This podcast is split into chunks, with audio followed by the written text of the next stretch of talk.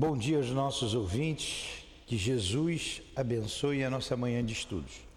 Vamos dar continuidade ao estudo da Revista Espírita e vamos ver aqui o Evangelho, capítulo 5, Bem-aventurados aflitos. Causas anteriores das aflições. Entretanto, é o item 6.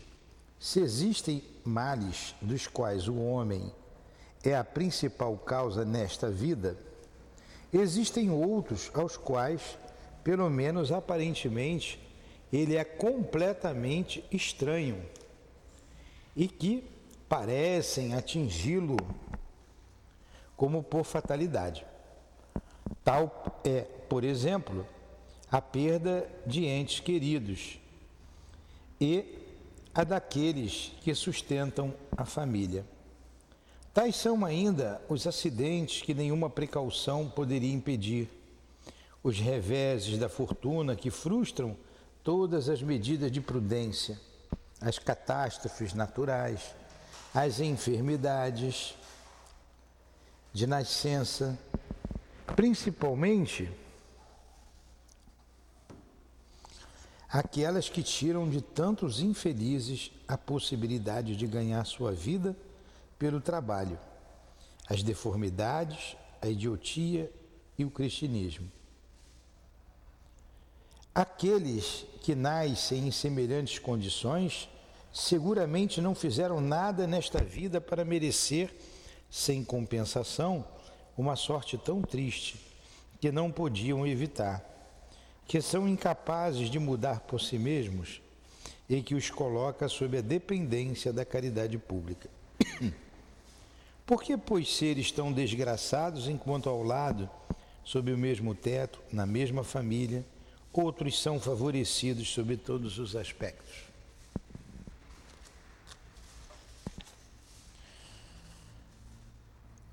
O que dizer, enfim, dessas crianças que morrem com muito pouca idade e que na vida só conheceram sofrimentos?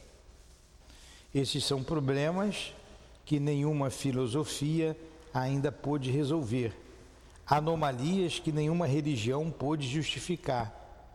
E que seriam a negação da bondade, da justiça e da providência de Deus, na hipótese de que a alma fosse criada ao mesmo tempo que o corpo e que sua sorte estivesse irrevogavelmente fixada após uma estada de alguns instantes sobre a terra que fizeram essas almas que acabam de sair das mãos do Criador para sofrerem tantas misérias, tantas misérias neste mundo e merecer no futuro uma recompensa ou uma punição qualquer, porquanto não puderam fazer nem o bem nem o mal.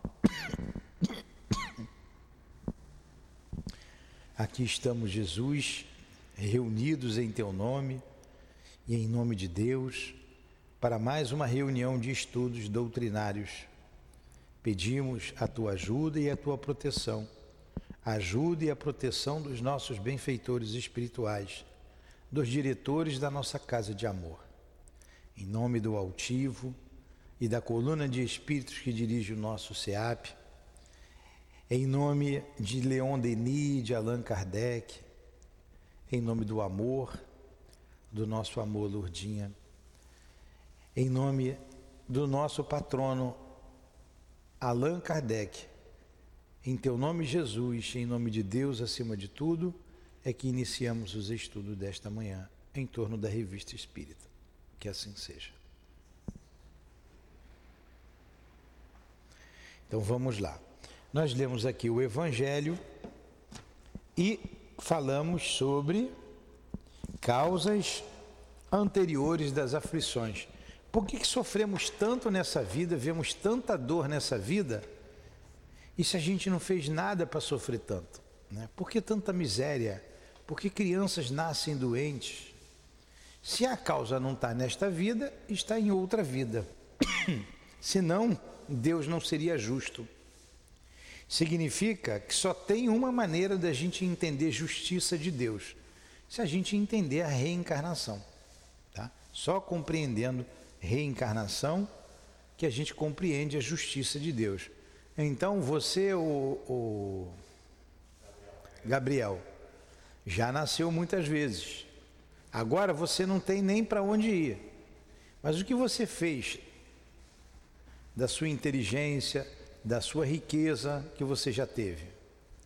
Como você desprezou os outros, né? isso é possível.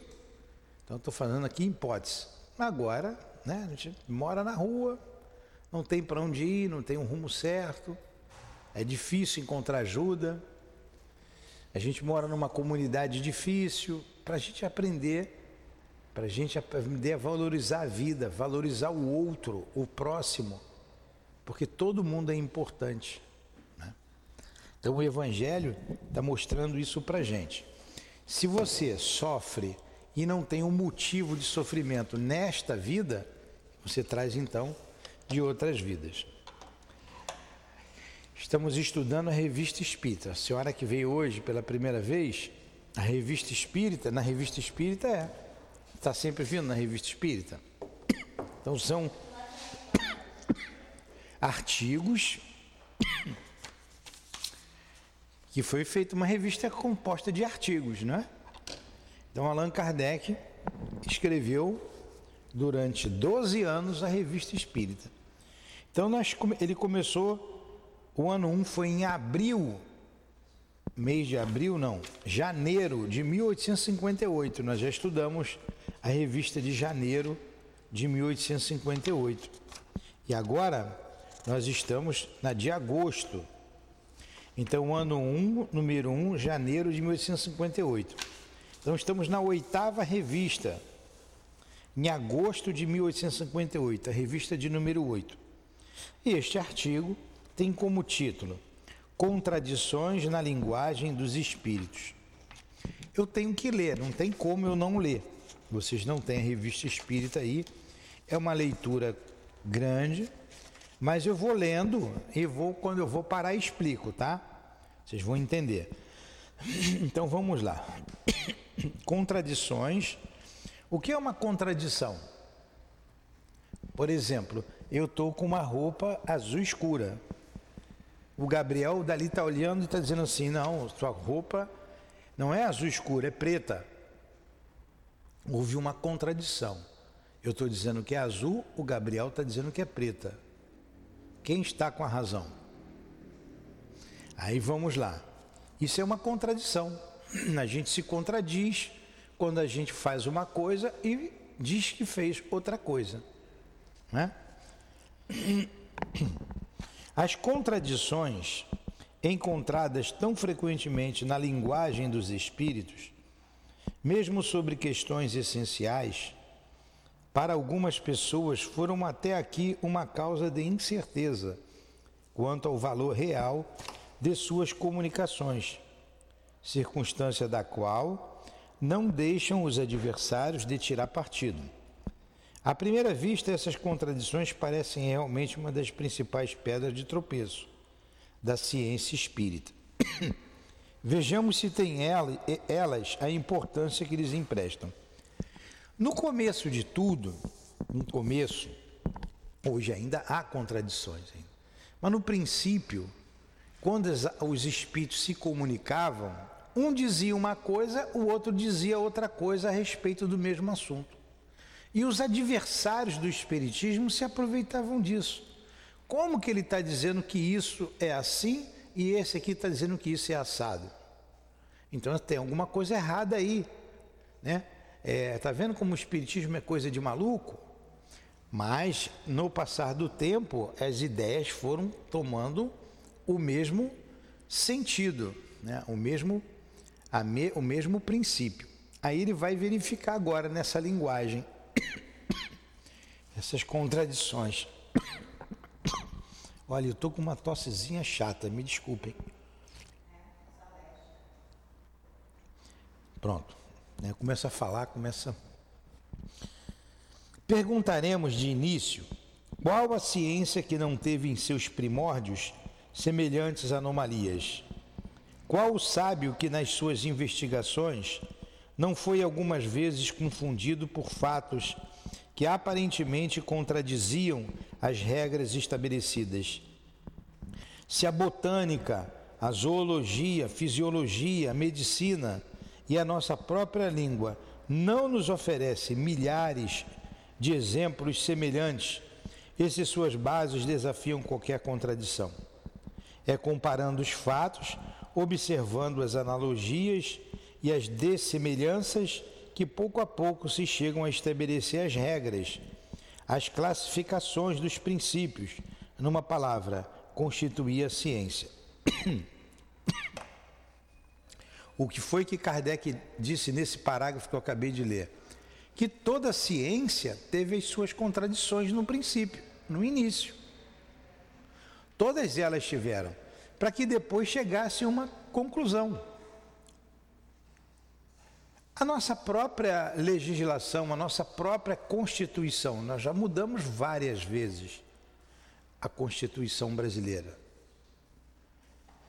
Né? Acharam que aquela lei era conveniente, colocaram, tiraram uma outra e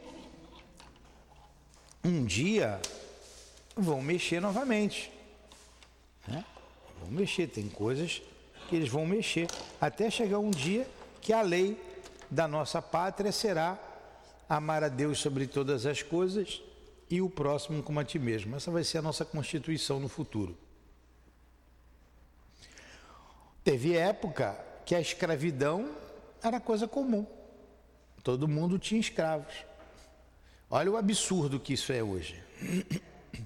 Então muda. A legislação muda. A lei vai mudando, a lei vai se ajustando. Teve uma época que a lei era olho por olho, dente por dente. Você roubou, rouba o que é teu. Você matou, mata você. Você usou lá a mulher do, do, do, do vizinho, usa a tua mulher. Você matou a filha ou o filho do vizinho, mata o teu filho, a filha da. O que que teu filho tem a ver se você matou a filha do vizinho? Era lei, olho por olho, dente por dente, lei de talião. À medida que o homem foi se desenvolvendo, não, isso é um absurdo. Né? A doutrina espírita está falando isso. Se tudo no princípio tinha contradição, por que, que não pode ter no início de tudo uma contradição? A gente vai analisando, vai fazendo essas analogias. Ora, o Espiritismo apenas acaba de desabrochar. Essa revista foi lançada em 1858, é um artigo de agosto de 1858. A doutrina foi lançada em 1857. Em abril de 1857.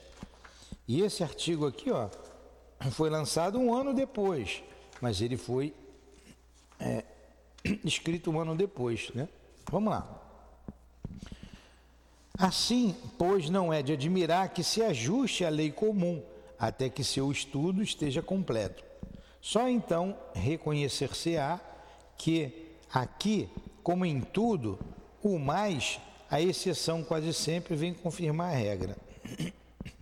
Aliás, os espíritos sempre nos disseram que não nos inquietássemos com essas pequenas divergências e que em pouco tempo todos seriam levados à unidade de crença.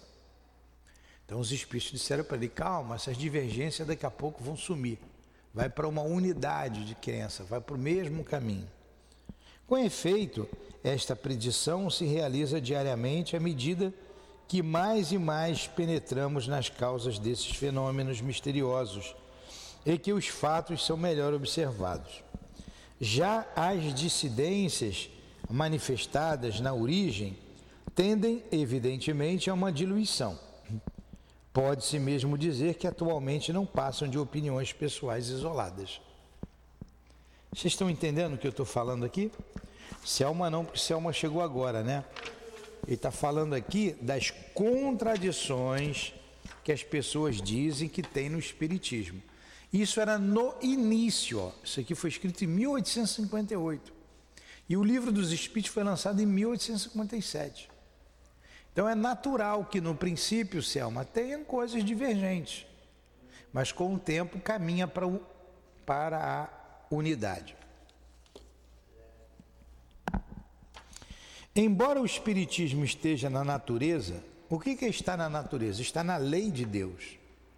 o Espiritismo está na lei de Deus, porque fala da imortalidade da alma, fala de um Deus bom, um Deus único, um Deus poderoso, fala da comunicabilidade, fala da pluralidade dos mundos habitados, ó, tem vida em tudo quanto é mundo. Então isso é lei natural, é lei de Deus, é lei da natureza. Ele está na lei da natureza e tenha sido conhecido e praticado desde a mais alta antiguidade, é um fato que em nenhuma outra época foi tão universalmente espalhado quanto em nossos dias. É que outrora faziam dele um estudo misterioso, ao qual o vulgo não era iniciado. Conservou-se por uma tradição que as vicissitudes da humanidade e a falta de meios de transmissão enfraqueceram insensivelmente. Os fenômenos espontâneos que não deixaram de se produzir de vez em quando passaram desapercebidos, despercebidos, ou foram interpretados segundo os preconceitos e a ignorância da época, ou ainda foram explorados em proveito desta ou daquela crença. Estava reservado ao nosso século, no qual o progresso recebe o impulso incessante, trazer à plena luz uma ciência que, por assim dizer, apenas existia em estado latente. Só há alguns anos é que os fenômenos foram observados seriamente. Na verdade, o Espiritismo é uma ciência nova que se implanta pouco a pouco no espírito das massas, esperando ocupar uma posição oficial. Então, o que foi que eu li aqui agora, nesses dois parágrafos? Essas ideias espíritas por exemplo, ninguém morre, permanece a individualidade, a comunicabilidade. Isso desde que o mundo é mundo. Isso sempre existiu. É. Só que. É. Só que acontecia isoladamente, não tinha a, a, maneira de se comunicar como tem, teve na época de Kardec. Então essas ideias eram esparsas no mundo inteiro. Ah, aconteceu ali, um espírito se manifestou ali, mas ninguém sabia direito o que é. Na época prevista ali, com o lançamento do livro dos Espíritos, se escreveu tudo isso, botou num papel. A manifestação, sim, são os espíritos que, as almas dos mortos, eles aparecem por isso, isso e isso. Em tais circunstâncias que isso acontece. Então, com a doutrina espírita, é que isso veio à baila, veio a público, para todo mundo ter acesso. Porque antes, alguns poucos sabiam dessas coisas, que eram os iniciados. E quando o fenômeno acontecia, era uma coisa isolada que não saía daquele lugar. É isso que ele está dizendo. Coube ao Espiritismo divulgar isso para o mundo inteiro. A princípio, esta ciência pareceu muito simples. Para as criaturas superficiais, não passava de arte de mover as mesas. Porque como é que tudo começou? Como é que começou o Espiritismo? com as mesas. Vamos imaginar então a cadeira, a cadeira levantar, mas só que era mesa, a mesa se levantava, andava para lá, andava para cá. Fazia-se depois pergunta para a mesa, a mesa respondia, batendo com o pé. É, qualquer pergunta que se fazia, ela respondia sim, não. Aí daí foi estabelecendo códigos, foi se aprimorando essa comunicação, botando o alfabeto ela ia com o pé nas letras, depois se amarrou um lápis no pé da mesa, depois o lápis foi para uma cestinha, foi para uma prancheta, o lápis foi para a mão do médium, ele passou a escrever. Então foi se aprimorando. Então o início, é, tudo foi com a dança das cadeiras, a dança das mesas, que é uma manifestação física. Uma observação mais atenta, entretanto, revelou que era por umas suas ramificações e por suas consequências. É aqui que eu estou? Muito mais complexa do que se imaginava. As mesas girantes são como a maçã de Newton, que na sua queda encerra um sistema do mundo. Isaac Newton, o grande físico inglês. É... Qual foi a lei que ele criou? Hã? A lei da gravidade. Você já ouviu falar na gravidade, né? É. Por que, que se eu largar o meu óculos, o meu óculos cai? Por que, que ele não vai embora? Tem uma lei. Lei da gravidade.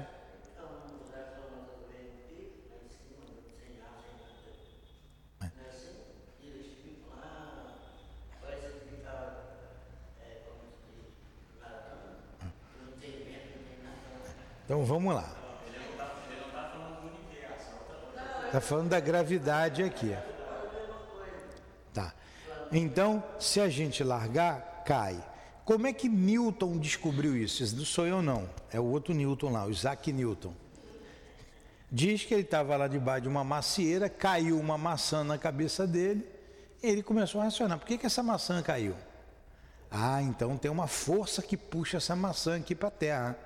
Por que, que ela caiu e ela não foi embora? Igual um balão. Por causa dessa força, a lei da gravidade. Assim que ele descobriu a lei da gravidade. Está vendo? esses homens inteligentes o que fazem? O que para você é óbvio, não tem um ditado que diz que depois que o Colombo botou o ovo em pé, todo mundo coloca? Vocês conseguem botar um ovo em pé? Não. É fácil, ninguém consegue. Colombo pegou o ovo, é um dito que tem, fez assim, ó, na ponta dele, quebrou a pontinha, bateu com o ovo assim, ó. Aí o ovo fica em pé. Ah, assim eu também faço. Mas por que você não descobriu antes? É, é tudo fácil. Antes de descobrir é fácil. É a mesma coisa. Como é que os espíritos. Agora é fácil falar de espiritismo, falar dos espíritos, saber da existência dele. Mas como é que descobriu? Descobriu com a mesa mexendo, com a mesa indo para lá, indo para cá. Hoje ainda tem gente brincando com um copo. É o mesmo princípio do copo que fazem na escola. Bota lá o copo, pergunta para o copo, não é? Não pergunta? As crianças, vocês como jovem devem ter perguntado. E o copo vai responder, bota um sim e um não, né? E o copo vai, o copo vem. Não é? Todo mundo conhece isso? Foi assim que começou. A mesa ia, a mesa vinha. Hoje ainda brincam com o copo, sem saber o que tem ali por trás. Ninguém sabia o que tinha fazendo a mesa mexer ou o copo mexer. Aí Allan Kardec, opa, Copo não tem cérebro, mesa não tem cérebro. O que está acontecendo? Está dando resposta inteligente. Se simplesmente se movesse, igual o vento faz o catavento mexer, se simplesmente a mesa se mexesse, o magnetismo explicaria. Tem a força magnética. Mas não, está dando resposta. Quem está dando resposta? Quem que está falando aí? Quem é que está batendo duas vezes para dizer sim. Quem é? Aí a pancada é disso. Somos nós, as almas dos homens que já morreram. Eureka, descobri uma pólvora. É, opa! Então, os mortos estão vivos? Sim, nós nunca morremos, o que morre é o corpo. É mesmo? É. E como é que é a vida aí? Ah, a vida aqui é assim, assim, assim, assim. Aí se escreveu o livro dos Espíritos, se escreveu o livro dos Médios, se escreveu o Céu e o Inferno, a Gênesis e o Evangelho. Tudo com os Espíritos falando. Mas começou igual assim, você vê que é a inteligência dele. Lá nos salões de Paris, isso foi no mundo inteiro, nos Estados Unidos, se brincava. Como as crianças brincam com copo hoje na escola, ou com compasso, ou com a tesoura, né? Já me falaram que bota o compasso e o compasso mexe. Bota o dedo no compasso, não é isso? Pois é. Brincam com uma coisa tão séria. Por trás disso aqui veio toda uma ciência. Toda uma ciência que nós estamos estudando. É isso que ele está dizendo. No início, a mesa, né, o espírito utilizando a mesa como instrumento, respondiam coisas diferentes aqui e acolá. Mas daqui a pouco isso foi ó, tomando um corpo filosófico. Isso é filosofia. Filosofia é você pensar, você raciocinar, Então, o livro do Espírito, dos Espíritos, é uma obra filosófica. Toda aquela filosofia foi tirada, começou com a dança das mesas, ou dos copos, como vocês queiram, como acontece hoje, é a mesma coisa. Estão entendendo isso? Então, no início de tudo, tinha contradição, até as coisas se ajeitarem. Quantas elas brincam com isso e não sabem nem o que, que é, ainda sai correndo, tem medo. No outro dia, uma estava me contando que saiu correndo porque o copo foi atrás dela. Levantou, foi na direção dela, com medo correu, ele foi atrás. Nunca mais ela brincou.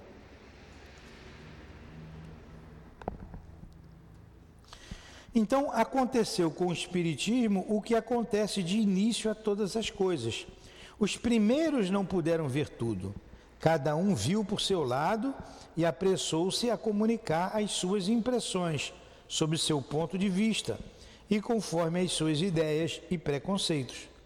Ora, não se sabe que, conforme o meio, o mesmo objeto a uns pode parecer frio e a outros quente?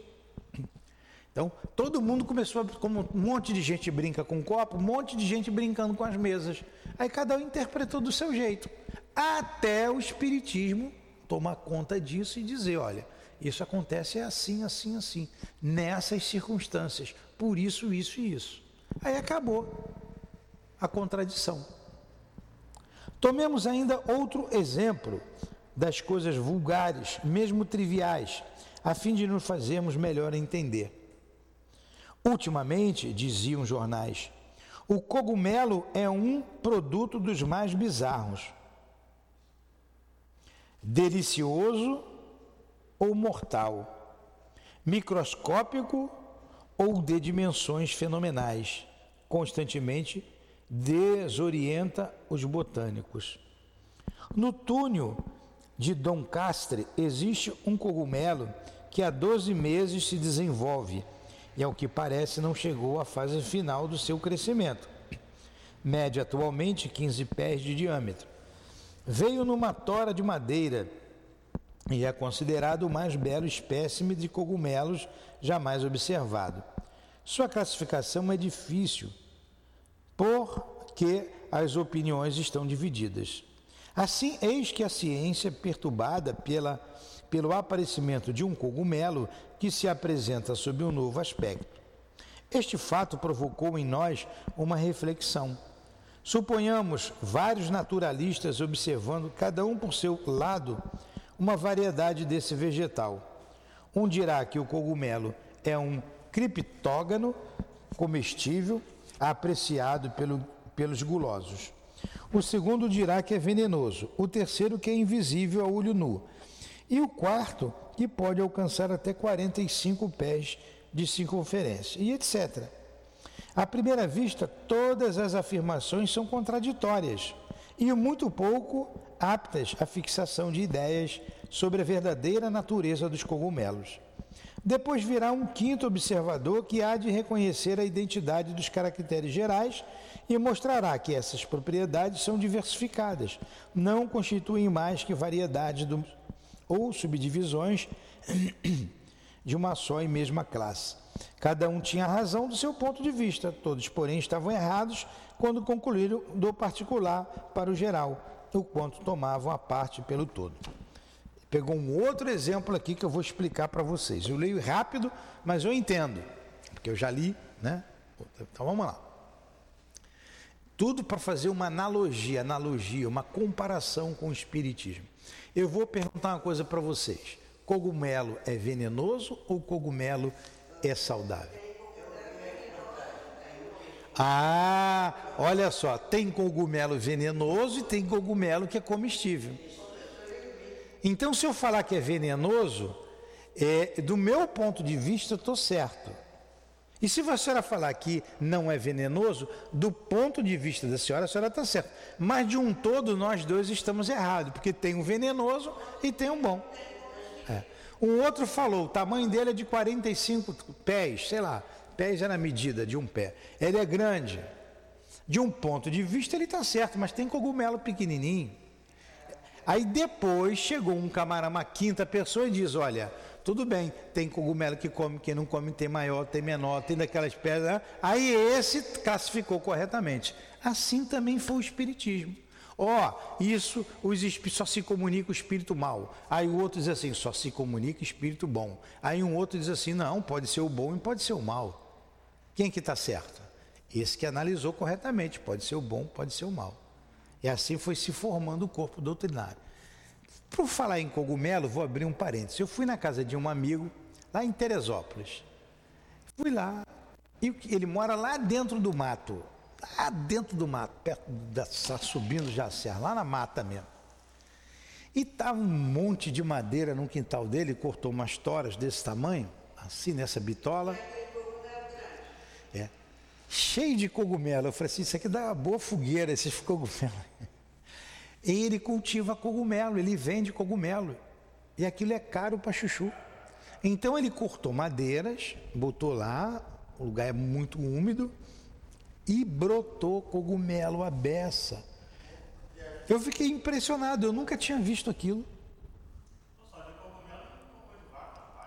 É. Aí que, que cogumelo é aquele? Olha o que, que ele está dizendo. Tem cogumelo no pasto, lá onde tem o esterco de vaca. Você vai comer aquele cogumelo? Pois é. Agora, aquele é o venenoso ou é o bom? Pois é, esse colega cultiva o cogumelo nos troncos, vários troncos de árvore lá. Ele é todo naturalista. É. Então vamos lá. E é caro, hein? Esse cogumelo, esse negócio é caro. Então, de que lado está a verdade? É o que cabe o futuro demonstrar. Mas a tendência geral não poderia oscilar. Evidentemente, um princípio domina e reúne pouco a pouco os sistemas prematuros. Uma observação menos exclusiva os unirá todos a uma origem comum e em breve veremos em que em que em definitivo a divergência será mais acessória que fundamental. Compreende-se muito bem que os homens erijam teorias contrárias em relação às coisas, mas o que pode parecer mais original é que os próprios espíritos se contradigam. Foi isso que de início lançou uma espécie de confusão nas ideias. As várias teorias espíritas têm, pois, duas fontes. Umas nasceram do cérebro humano, outras foram dadas pelos espíritos. As primeiras emanam dos homens que, confiando demasiado nas próprias luzes, querem, creem possuir a chave daquilo que buscam, quando, ou mais das vezes, apenas encontram uma gazua. Isto nada tem de surpreendente, mas que entre os espíritos uns dissessem uma coisa e outros dissessem outra, era menos concebível. Mas agora isto é perfeitamente explicável. Então vamos lá. Então ele fala, tem duas coisas no Espiritismo. Tem coisas, isso no início, tá? Não é mais hoje. Hoje está tudo já é, estabilizado. A gente já tem ah, o livro dos Espíritos é, com toda a filosofia, com toda a ciência e por que não dizer a religião? Porque liga, religião vem de religar, religar, ligar, ligar a Deus, nos liga a Deus. É,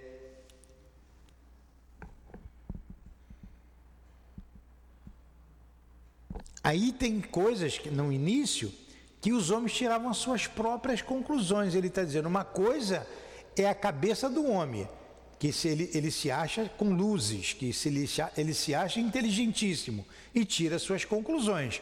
Outra coisa é que os espíritos estão dizendo. Então a doutrina espírita vem do ensinamento dos espíritos e não do homem.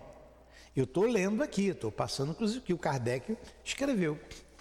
Então a doutrina espírita vem dos espíritos, não dos homens. Que havia uma contradição no início que se tinha, uma, uma, uma coisa real. Me lembrei aqui agora, porque nós estudamos com Leon Denis. No início, toda, toda a doutrina foi trazida ali na França. Kardec compilou ali, mas as manifestações se davam por toda a Europa, nos Estados Unidos, no Brasil.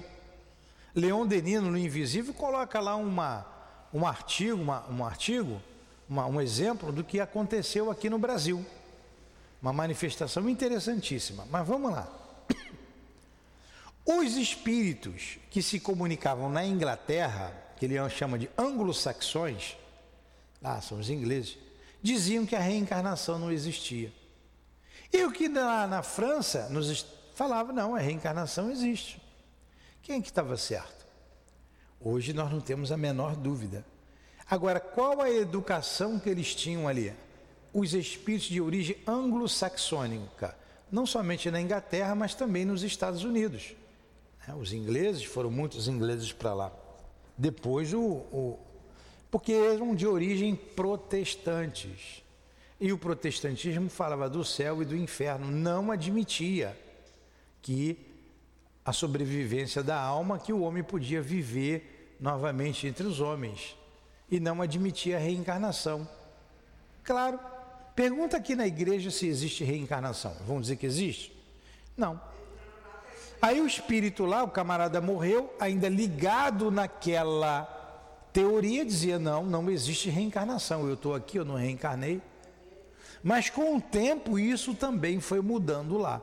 Então era uma contradição aparente, até se compreender toda a doutrina.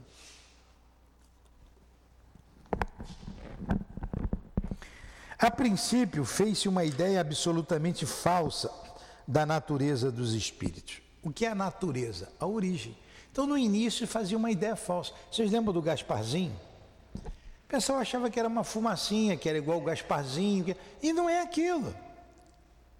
O espírito, se vocês vissem um espírito aqui agora, vocês viam ele com cabeça, com corpo, com braço, com mão, com perna, com olho, com ouvido, com boca, igualzinho estou vendo aqui. O espírito desencarnado, ele tira essa armadura de carne e osso, bota no caixão, vai lá para o crematório, vai para caixinha, vai para a terra, igual um sapato velho que eu tiro, um chinelo velho, uma camisa velha. Só que é o corpo físico que morreu, mas o espírito permanece vivo.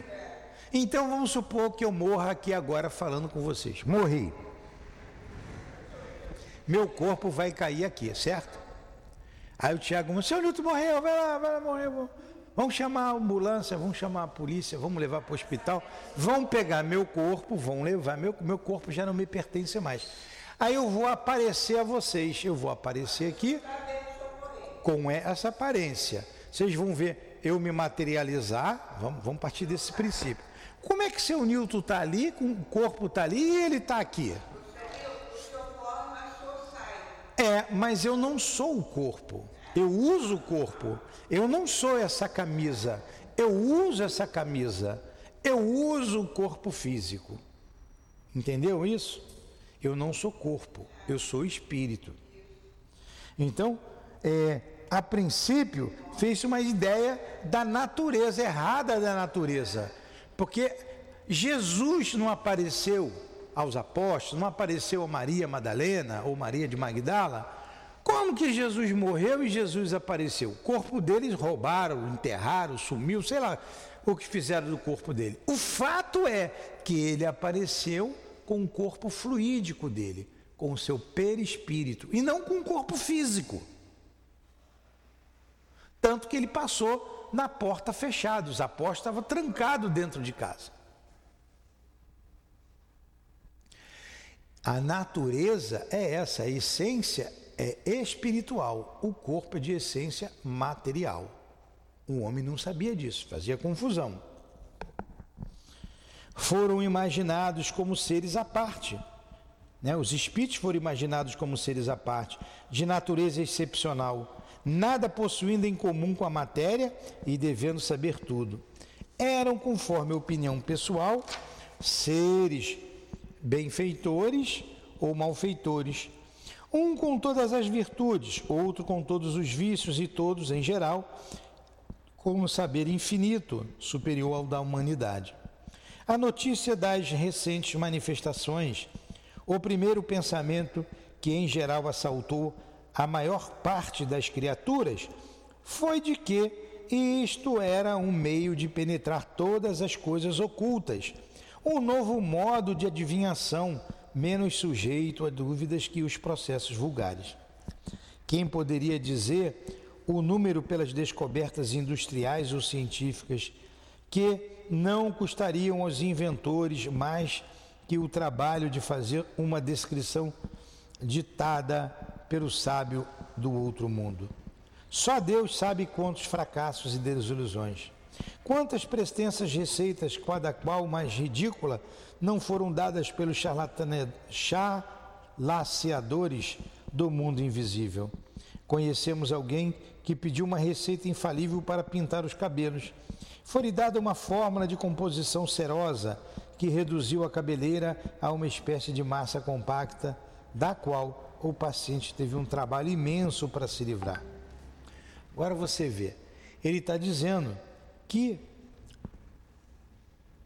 diziam, uns têm virtudes, outros não tem que analisar como um todo, outros defeitos. Tinha gente que pedia tudo aos espíritos, pediram uma fórmula para fazer cabelo. Aí a pessoa foi, ele, o espírito deu lá uma fórmula, ela passou aquela maçaroca no cabelo que não saía mais. Ah, você vai acreditar em todos os espíritos? João Evangelista nos alerta com, com relação a isso. Não acrediteis em todos os espíritos. Experimentai, verificai se os espíritos não são de Deus.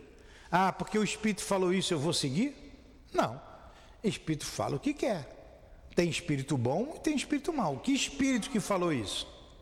Através de que médium? Esse médium é confiável? Esse médium tem uma moralidade elevada? Eu escutei já uma porção de coisas.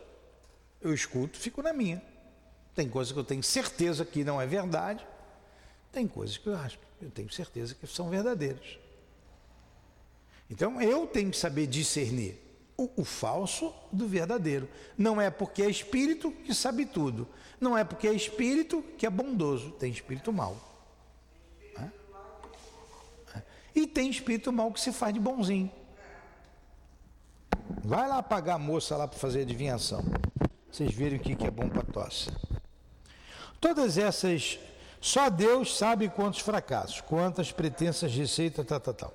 Todas essas esperanças quiméricas tiveram de se desvanecer à medida que ficou melhor conhecida a natureza desse mundo e o verdadeiro objetivo das visitas que nos fazem os seus habitantes. Então, essas coisas foram, demorou tempo, mas foram se desvanecendo, quer dizer, foram diluindo, foram sumindo. Qual é o objetivo dos espíritos aparecerem, gente? É para você receita de cabelo? É para dar receita de bolo? É para você arrumar namorado, marido? É para tirar a mulher do outro? É para tirar o marido do outro? Não é para isso. Quem faz isso está te enganando.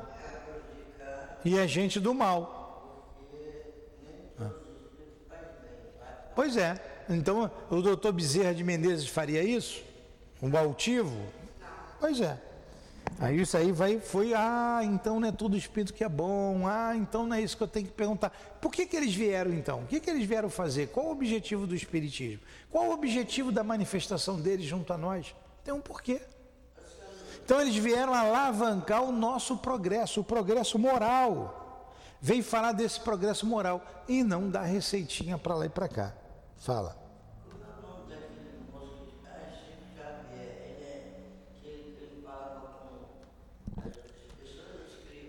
Ah, é o Chico. É. Mas aqui a gente faz a mesma coisa. Tem vários médicos que escrevem, que vê, que falam. Era. Era. É. É, mas aqui também fala, aqui também escreve. Você quer saber notícia do seu pai? Pode escrever num papel, ele vai te dizer. Pois é. Mas então, para muita gente, onde estava o valor desses espíritos que nem tinham o poder de proporcionar alguns milhões aos que nada faziam? Não poderiam ser espíritos. A febre passageira foi substituída por, pela indiferença e, em alguns, pela incredulidade. Pô, já que o espírito não me faz ganhar na loteria, já que ele não me dá uma forma mágica, aí há o desinteresse. Ah, eles são enganadores, isso é uma mentira. Aí deixaram de lado o interesse. Mas quem estudou seriamente, como Allan Kardec e aquele grupo dele, viu muito mais além. Não poderiam ser espíritos, a febre passageira. Mas quantos prosélitos teriam feito os espíritos se tivessem podido fazer o bem enquanto os outros dormiam? Teriam até adorado o diabo se ele tivesse sacudido a sua bolsa de moedas. Então, se o cara me der o número da loto para ganhar, pode ser quem for, o diabo, Deus, eu quero é ganhar dinheiro. Mas como eles viram que não é bem assim, foram enganados, acabaram deixando de lado. Ao lado dos sonhadores havia gente séria, que nesses fenômenos via algo mais que vulgaridade. Observavam atentamente, sondaram os refolhos deste mundo misterioso e facilmente reconheceram nesses fatos estranhos, senão novos, um fim providencial de uma ordem mais elevada. Tudo mudou de aspecto quando se ficou sabendo que os espíritos são apenas as criaturas que viveram na terra e cujo número iremos aumentar depois de nossa morte. Que eles, quer dizer, que os espíritos são a alma dos homens que já morreram e que nós vamos para lá. Que eles aqui deixaram o invólucro grosseiro, como o bicho da seda deixa sua crisálida para tornar-se borboleta. Não podemos duvidar quanto vimos que os nossos pais, amigos e, contem, e contemporâneos venham conversar conosco, dando irrecusáveis provas de sua presença e de sua identidade. Considerando as inúmeras variedades que a humanidade apresenta, sob o duplo ponto de vista intelectual e moral, e a multidão que diariamente emigra da terra para o mundo invisível, repugna a razão admitir que um estúpido samoeda, um feroz canibal ou um vil criminoso com a morte sofra uma transformação que o ponha ao mesmo pé de igualdade com o sábio e o homem de bem. O que, que ele está dizendo? Com o Espiritismo a gente vai vendo que não tem como a pessoa morrer e mudar. Você pega um bandido dali onde vocês moram, um camarada do mal, qualquer, X. Ele morreu, ele vai virar anjo? Não. Morreu, vai virar santinho? Não, ele continua sendo ele mesmo. Ele pode mudar ele, quando ele quiser. Quando ele quiser mudar, ele vai se transformar. Mas ninguém muda de uma hora para outra. Leva um tempo, ele tem que se arrepender, ele tem que analisar, ele tem que ver uma porção de coisas. Vocês estão cansados de me ouvir? Aguenta mais cinco minutos?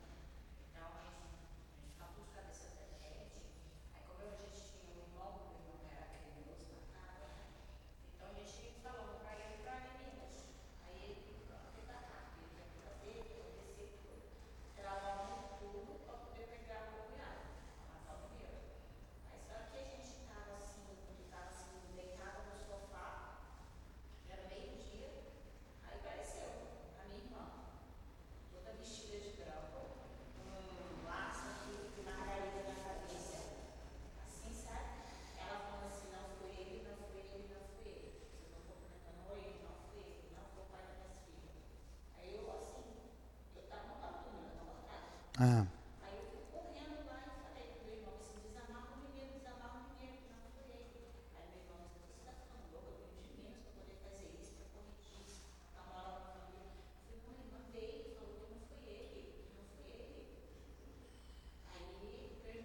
Ele liberou, né? Eu vou contar.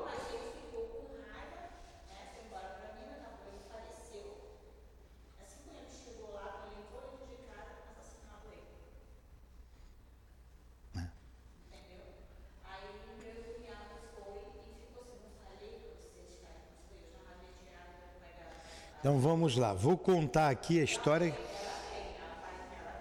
Vou contar a história que ela me contou. Ficou em silêncio. A, a,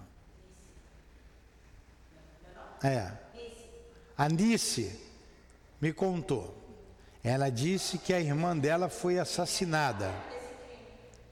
E acusaram o marido dela, que é cunhado da Nice um irmão veio de longe para se vingar. E quando ia se vingar, a, a, a irmã dela apareceu, ela estava acordada, a irmã dela apareceu, estava com a guirlanda na cabeça e disse: Não façam isso, não foi ele, não foi ele, não façam isso. E elas impediram então da pessoa se vingar. Eu não vou dizer quem era a pessoa da pessoa se vingar. E olha só a manifestação dos espíritos, os espíritos impedindo que acontecesse um crime. Muito interessante esse exemplo aí. Muito interessante. Tá? Então, a doutrina espírita é isso. Não vai dar para a gente ver tudo, não é? Semana que vem a gente continua. É grande, hein, esse artigo, né? Semana que vem a gente... Vamos parar aqui, ó. Desde então, o horizonte intelectual e moral, tá? Na página 219. Desde então, vamos continuar dali. Não, tem que ler esse pedacinho aqui ainda, né? É. Assim compreendeu-se que podia e devia haver espíritos mais adiantados e mais atrasados. E desde então ficaram muito naturalmente explicadas essas comunicações tão diversificadas das quais umas tocam sublime enquanto outras se arrastam na imundície. E foi ainda melhor compreendido quando se soube que o nosso pequeno grão de areia, perdido no espaço, não é o único habitado entre tantos milhões de globos semelhantes, que ele ocupa no universo uma posição intermediária nas vizinhanças dos mais baixos da escala, que em consequência há seres mais adiantados que os mais adiantados, entre nós e outros ainda mais atrasados que os nossos selvagens. E os espíritos, então, o que, que ele está dizendo aqui? Falaram mais coisas, que existem outros mundos mais adiantados do que o nosso. E que aqui na Terra tem seres mais adiantados e seres mais atrasados. Semana que vem a gente continua. Gostei desse exemplo, vou guardar para mim, para numa oportunidade, quando for oportuno eu contar. Terminamos assim, Senhor, o estudo da manhã de hoje.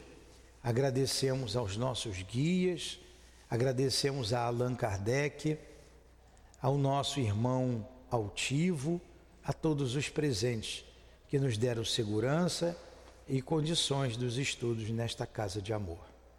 Em nome desses irmãos queridos, em nome do amor, em nome do nosso amor, Lurdinha, do teu amor, Jesus do amor de Deus acima de tudo, é que damos por encerrados os estudos da manhã de hoje em torno da revista Espírita.